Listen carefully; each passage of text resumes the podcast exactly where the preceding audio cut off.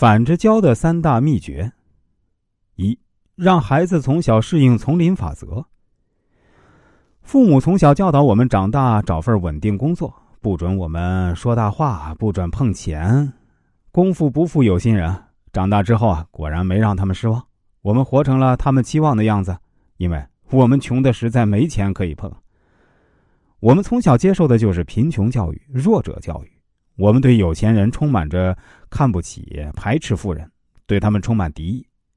我们相信穷人才是好人，穷人才有一颗善良的心。我们让小孩的内心世界出淤泥而不染，直到孩子进入社会之后，大多数人都适应不了丛林法则。他们发现社会和他理解的世界是完全相反的，因为我们从小就排斥有钱人，所以啊，我们不会赚钱，因为我们相信人性本善。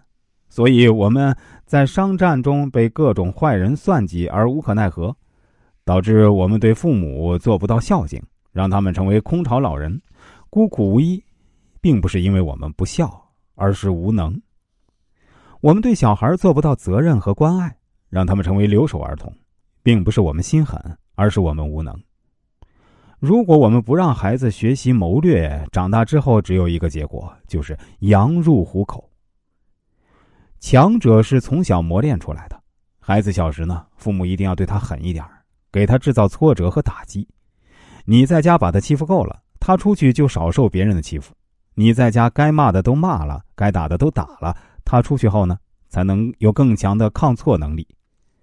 有的孩子在家里被父母宠得没样了，我在心里想，等着吧，倒霉的日子还在后头呢。到了社会啊，那不是每个人都是他亲爸爸。谁会这么疼他？谁会来照顾他的感受？你不能惯他一辈子，就不要让他养成被惯着的习惯。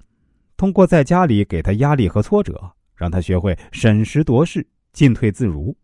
打得过就打，打不过就谈，谈不拢就跑，跑不了就忍。总之，要学会把对自己的伤害降到最低。要让他学会应对挫折和承受压力的方法，这才是智慧。社会未来会怎么对待他？你在家就应该怎么对待他。孩子小的时候，如果你成功的帮他绕过所有挫折，那么他长大后啊，就会绕过所有的成功。